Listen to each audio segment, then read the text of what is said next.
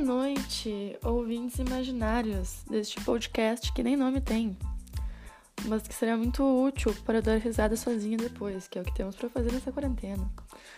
Enfim, tava. Eu não sou uma grande fã de podcast, na verdade, nunca ouvi nenhum inteiro. Simplesmente não tenho saco. Não diminuindo as pessoas que fazem isso, eu acho elas incríveis. É... Ah, então por que você tá fazendo? Porque eu gosto de tagarelar. E vai ser bem interessante tagarelar e depois, sabe, organizar isso de uma forma legal de ficar ouvindo. Enfim, enfim, é isso. É, hoje vamos falar sobre o que, Laura? Vamos falar sobre ser emocionado, sobre essa nova expressão que está em pauta no vocabulário dos jovens da atualidade. E aí, por que falar sobre ser emocionado? Porque eu sou uma pessoa muito emocionada. Eu, eu reflito, eu penso sobre, eu matuto muito. Matutar. Eu adoro essa, esse verbo. É, fica muito na minha cabeça sobre essa coisa de ser emocionado. Por quê? Porque eu sou pra caralho, pra caralho. Eu acho que o verbo ser emocionado, ele, ele foi baseado em mim, tá ligado? Inventaram isso depois que alguém me conheceu. Pensaram, nossa, mano, a gente tem que inventar uma palavra para aquela guria. E aí, emocionado saiu, porque é o que eu sou. E aí, esses dias me bateu a consciência de classe. Eu parei de anular, tipo assim, ai não, não sou emocionada, não vou ser. Porque eu sou, tá ligado? Acho que o primeiro passo pra contenção de qualquer coisa é aceitação. E aí eu aceitei que eu sou emocionada. Mas, Laura, o que é ser emocionado? Cara, ser emocionado é aquela coisa, tipo assim, conheci alguém, deito já pensando no futuro. Ah, mas que futuro? O futuro pode ser muitas coisas. O futuro pode ser em casos extremos que graças a Deus não é mais o meu, porque estou contendo isso. É, porque já tô, já tô aceitando e com o passar do tempo a gente começa a cortar algumas coisas da emoção. Mas enfim, o futuro pode ser um casamento, o futuro pode ser uma viagem para Bali, três filhos, essas coisas grandes, assim, essas coisas meio enredo de novela das sete. Enfim, o, o futuro pode ser muitas coisas, depende do nível de emoção de cada um, né? Tem essa gurizada mais hardcore, assim, que já imagina apresentando pros pais, umas coisas meio loucas, assim. E tem é, a minha classe, né? A minha classe do, do, tipo assim, nossa, meu, a gente super combina e. É que assim, qual, qual é, qual é a real? Não, o, o, problema da emoção não é nem o que que tu, o que que tu pensa, o, o que que tu fica planejando com a pessoa, tá ligado? Porque isso, enfim, isso a gente faz com qualquer pessoa. A gente faz com o famoso que a gente gosta, a gente faz com personagem de livro quando a gente tem 13 anos. Isso aí, ok. Eu acho que o problema da emoção é que ela é caracterizada pela anulação. Não, existe essa palavra anulação? Deve existir por qualquer mínimo ato de racionalidade. Não existe racionalidade quando tu é, quando tu é emocionado. Não existe. Qualquer coisa que te falam, qualquer coisa minimamente racional, qualquer coisa que passa pelo teu cérebro de tipo, hum, talvez isso aí não dê certo, hum, talvez não seja bem esse caminho, hum, não sei o que, não sei o que lá, a emoção vai lá e corta. A emoção vai lá e passa por cima. Os teus pensamentos de tipo assim, puta, mano, vai ser muito bom quarta-feira de noite, quando eu ver essa pessoa, e aí a gente tomar uma cerveja, e aí a gente, sabe, essas coisas. Quando quando isso toma o teu cérebro e, e, qualquer coisinha racional, ela fica de escanteio. Isso é o problema da emoção, entendeu?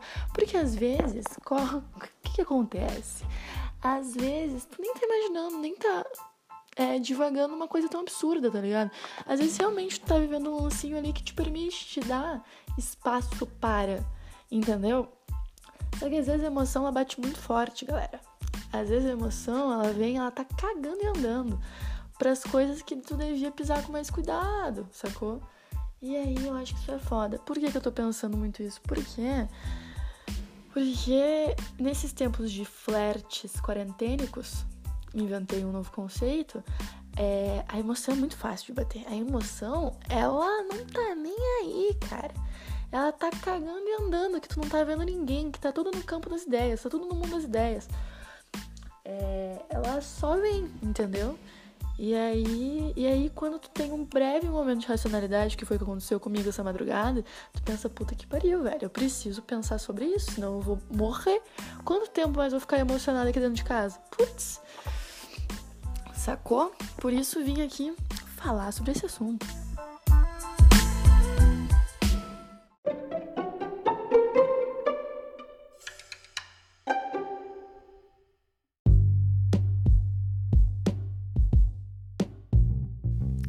Enfim, fiquei divagando. Tipo, da onde que a gente. Da onde que surge isso na gente, tá ligado? Porque com certeza algumas coisas elas podem ser mais, mais naturais de cada, cada um, né? Tem pessoas que realmente são mais emotivas, mais vão pelo lado da emoção. Eu me encaixo 100% nesses estereótipos. Parece que não tem um pingo de racionalidade no meu corpo. Mas aí tudo bem. Mas pensei, mano, deve ter alguma influência externa. É impossível isso, pelo amor de Deus. Tem que ter um motivo que não seja minha burrice. E aí matutei, pensei, pensei, pensei sobre. E cheguei à conclusão óbvia de que a gente é exposto a, a esse tipo de, de afeto.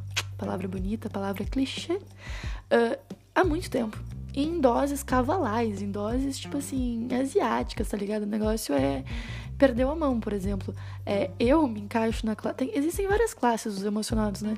Eu me, eu me encaixo na classe emocionada em rede de malhação, sacou? Tipo assim, fanfic, fanfiqueira, sacou? E, e, essa classe é caracterizada por, tipo, se eu não falar tudo que eu sinto hoje, amanhã a pessoa vai morrer. Então, velho, pra, esse, pra essa classe fodida dos emocionados, que é a pior, essa com certeza é a pior tudo tu acha que ao fundo tá tocando sei lá, as mais tristes do Simple, do Simple Plan. E tá chovendo, sempre chove na, na, imaginação dos emocionados. E se tu não falar tudo que tu tá sentindo naquela hora, amanhã a pessoa vai sofrer um acidente, ou amanhã um amor do passado dela vai voltar e vocês nunca mais vão nem se ver, sacou? Então, tudo tá ali nos 45 do segundo tempo. Tudo pode explodir a qualquer momento, sacou?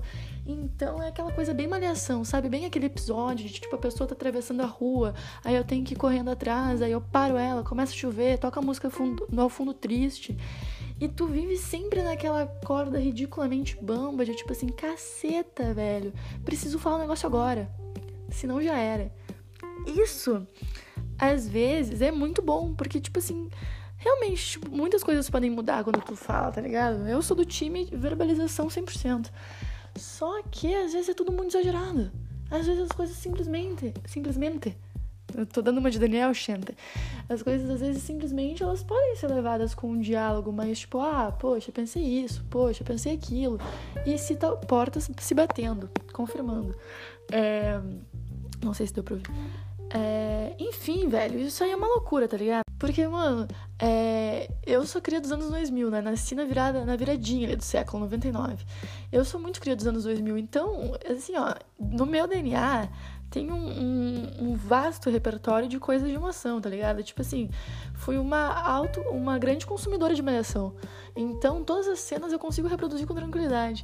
E os livros que eu li, né? Poxa, a culpa das estrelas. Eu fui uma, assim, a maior, uma das maiores, se não a maior consumidora de livros clichês ali dos anos 2000 e não sei o que, 2012, 13. É que eu tenho 20 e poucos, né? Não vou falar minha idade. Só temos um ouvinte, sou eu. Não preciso falar minha idade, eu já sei. É, enfim, voltando. Então, todas essas coisas que a gente consumia, a gurizadinha de 20 e poucos anos, elas têm em si, no seu cerne, uma grande quantidade de emoção. Então, a gente reproduz as nossas relações de afeto dessa forma, entendeu? Tipo, puta, mano, se eu não falar isso hoje, pronto, já era. Se eu não for atrás da pessoa. E às vezes, nem é isso, caralho. Às vezes a pessoa só tá na dela, tá ligado? Não precisa ficar. É enchendo o saco de tudo que tu sente toda hora. Esse é um recado para mim mesma. Por dois motivos. Só eu, eu sou a única ouvinte desse podcast imaginário. E segundo, eu faço muito isso. Eu fico pensando, puta que pariu, velho. Não falei hoje quanto eu tô interessada nessa pessoa, caralho. Caralho. E, e se, e se, e se. Não, cara, já falei uma vez, não precisa falar todo dia. Talvez eu faça isso porque eu gostaria de ouvir algumas coisas todo dia. Hum, mas isso aí já é um problema meu. Viu? A emoção deixa a gente meio louco. Que loucura, que doideira, que doideira. Tudo isso é um papo muito louco.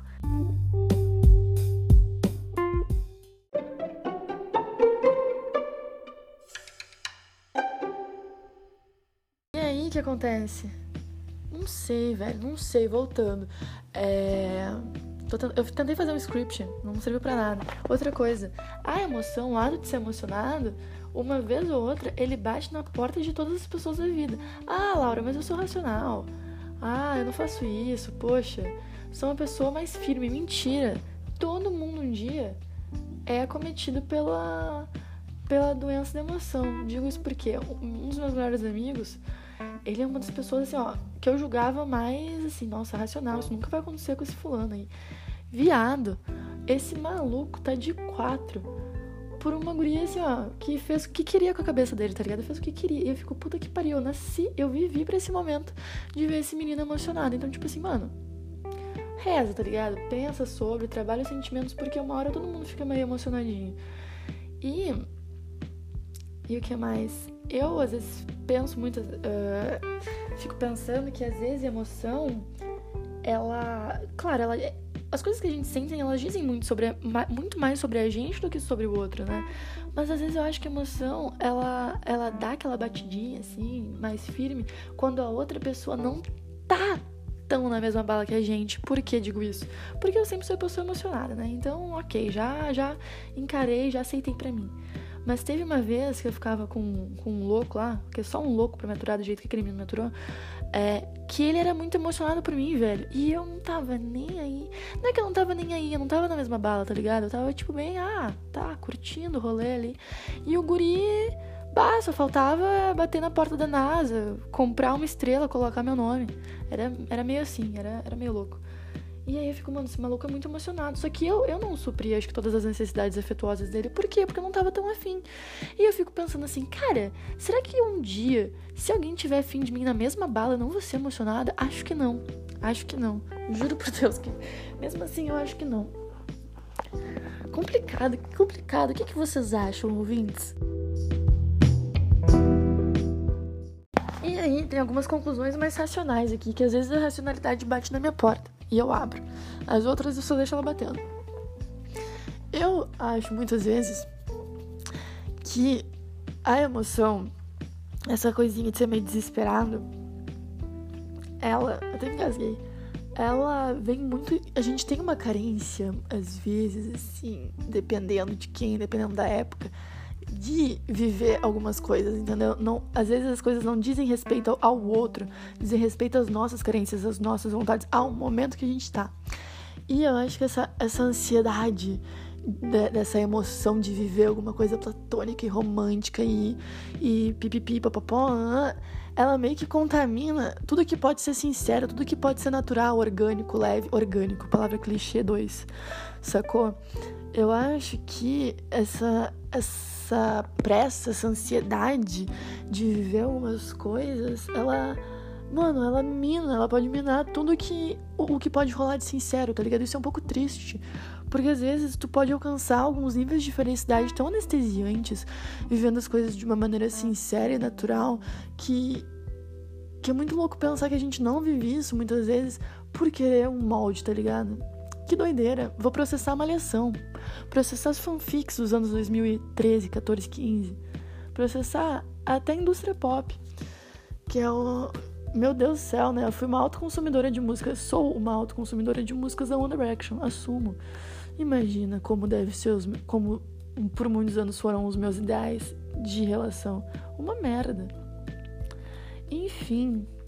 Se você é um emocionado, se inscreva aqui mande uma mensagem. Estamos juntos. Beijo.